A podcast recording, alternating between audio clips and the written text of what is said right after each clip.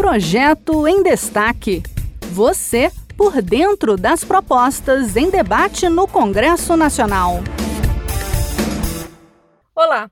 O projeto que a gente destaca hoje determina que imóveis usados por órgãos públicos tenham sistema de captação de energia solar. A ideia é incentivar a geração de energia sustentável e, ao mesmo tempo, economizar recursos públicos.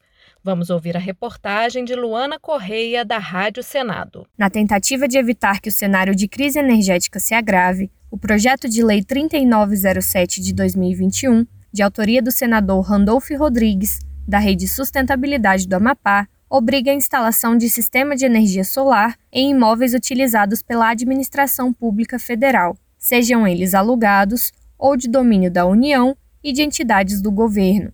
Nos casos de locação, o texto descreve que a instalação seja feita dentro de dois anos e os custos arcados pelo locador. Já nas situações em que o imóvel pertencer à administração pública federal, o prazo é de três anos. Só serão dispensados da obrigatoriedade imóveis que tiverem inviabilidade técnica fundamentada e comprovada.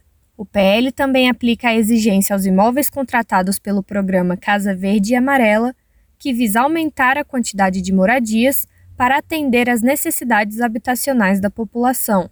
A justificativa do senador é que, com a proposta, haja não apenas a economia de recursos públicos, mas ainda a geração de energia sustentável como forma de diminuir a degradação ambiental e apagões futuros. O projeto aguarda votação no Senado.